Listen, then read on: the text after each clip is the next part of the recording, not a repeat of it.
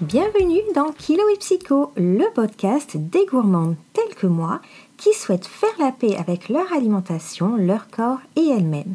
Je suis Myriam Felvia, psychologue et master coach en psycho-neuronutrition et je t'accompagne dans cette nouvelle démarche où les restrictions laissent la place au plaisir de manger et à la bienveillance. Est-ce que tu es prête pour le changement? C'est parti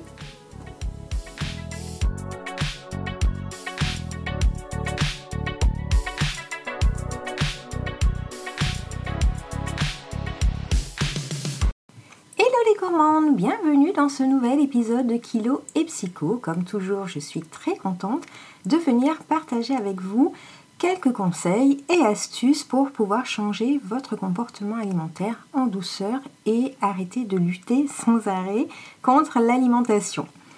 Aujourd'hui, nous allons faire un tour du côté de notre mental, c'est-à-dire de nos pensées et de nos croyances, et voir ensemble 5 raisons qui nous poussent à manger davantage que nos besoins. Alors tout de suite, on commence avec la première, celle dont on parle souvent finalement, c'est euh, l'obligation de finir son assiette. Finir son assiette, ce n'est pas du tout obligatoire, sauf que on nous a appris que ça l'était, on nous a conditionné finalement, hein, puisque ça fait partie de notre éducation, qu'il fallait à tout prix terminer son assiette les deux trois petites bouchées qui restent, euh, il faut absolument les avaler. Si on s'était resservi, c'est encore pire. On, on est puni hein, finalement d'avoir eu les yeux plus gros que le ventre et on nous oblige de toute façon à terminer. Maintenant qu'on a grandi, euh, on n'a plus quelqu'un pour nous obliger à le faire parce que tout simplement on a tellement bien intégré cette leçon, cette leçon de euh, ne pas gaspiller, ne pas gâcher, du fait qu'il y ait des enfants qui meurent de faim, peut-être en Afrique, voilà, que euh, spontanément on le fait sans même se poser la question, hein, le plus souvent en se disant juste bon ben c'est là, je le finis et on avale les quelques bouchées qui restent, surtout qu'en général c'est pas grand chose. Et finalement, cette habitude de finir son assiette, elle est à l'encontre, encore une fois, de nos véritables besoins, puisque là, on ne s'interroge pas sur ce dont on a vraiment besoin comme quantité de nourriture. On ne s'interroge pas à savoir euh, si nos sensations alimentaires sont OK avec ça. On va juste manger parce que notre raison nous dit que c'est la meilleure chose qu'il y a à faire. Cela dit, si vous prenez 4-5 euh, bouchées de plus à chaque repas, à la fin de la semaine, vous avez très certainement une assiette supplémentaire en plus dont vous n'aviez pas besoin. Et c'est ce qui est dommage en fait. Le but, c'est pas encore là de réduire au maximum ce que l'on mange, mais de coller au maximum à ce dont on a réellement besoin.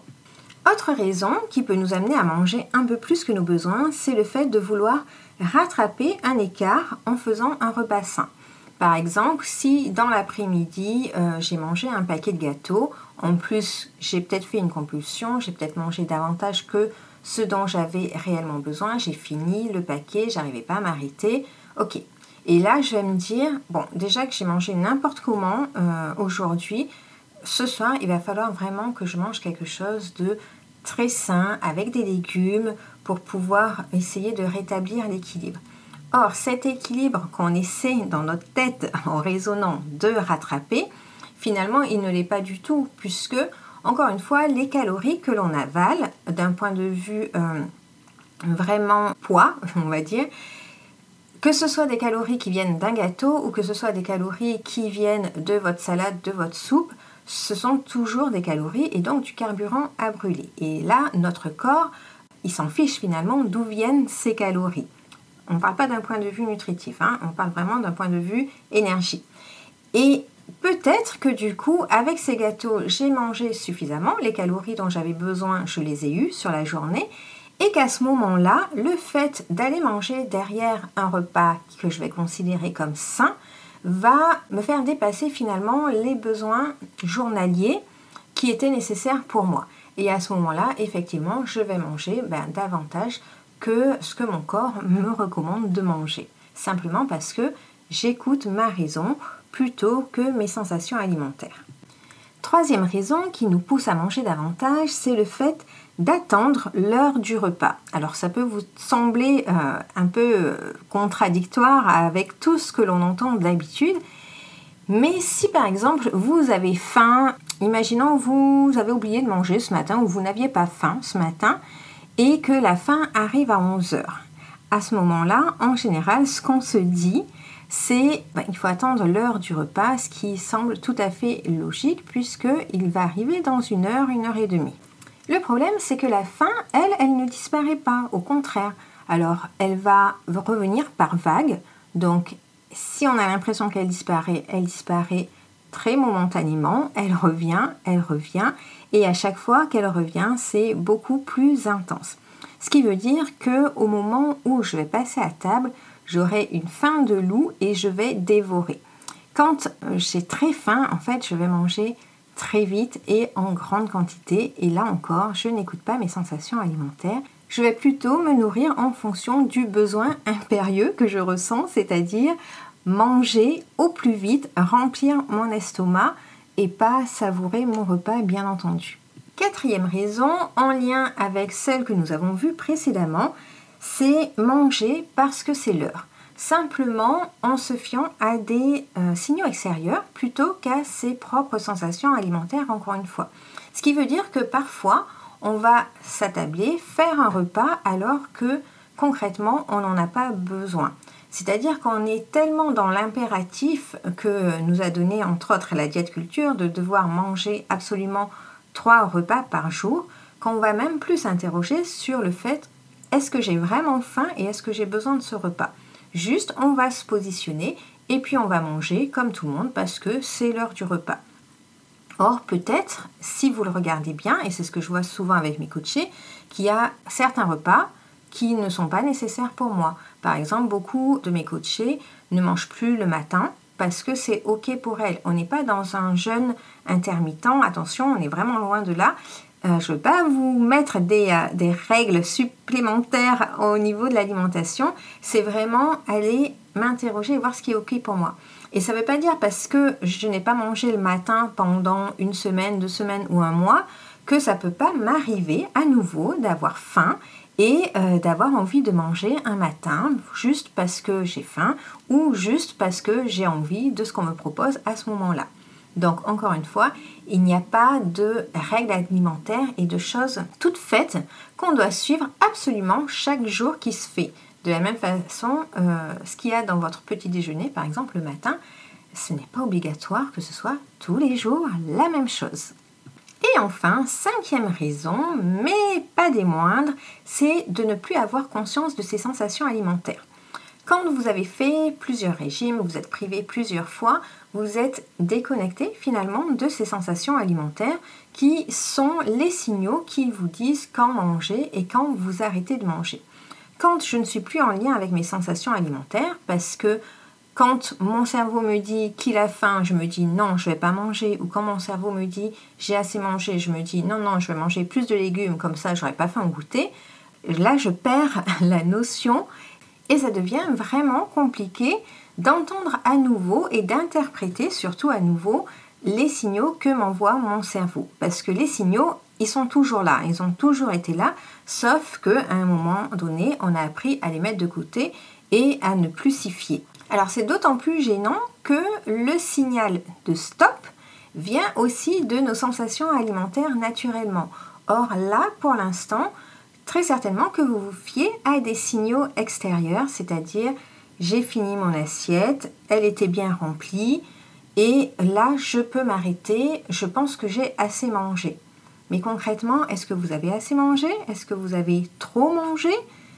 C'est quand même difficile de le savoir parce que contrairement à ce que vous croyez, on n'a pas les mêmes besoins tous les jours.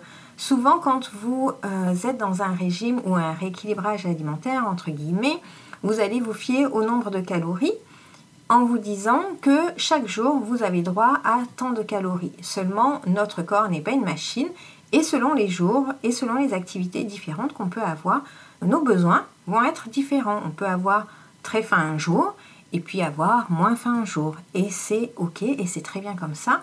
Et notre cerveau fait l'équilibre et ajuste en fonction de nos besoins et de nos dépenses énergétiques.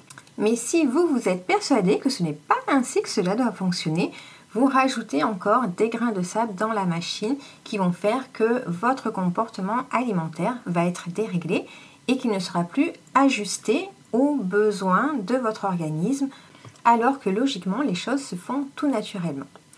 Ce que j'aimerais que vous compreniez vraiment ici à travers les cinq raisons que je vous ai données, c'est que l'alimentation n'est pas un processus mental, quelque chose que vous devez réfléchir, calculer, mais plutôt quelque chose que vous devez vivre, ressentir et ce avec plaisir. C'est pourquoi c'est important vraiment de reprendre en main votre comportement alimentaire, c'est-à-dire pas dans la lutte, mais dans le je m'écoute davantage et je vais vraiment faire ce dont j'ai besoin. Et si vous avez besoin d'aide justement pour faire ce processus et pour changer de voie, n'hésitez pas à nous rejoindre dans Mincir avec plaisir. C'est un programme extraordinaire dans lequel j'accompagne les femmes sur le long terme, hein, on est à, euh, vie finalement. Hein. vous pouvez venir en coaching autant de fois que vous le voulez. Les coachings de groupe sont tous les 15 jours et j'accompagne les femmes à changer leur relation avec l'alimentation, avec leur corps, mais aussi avec elles-mêmes.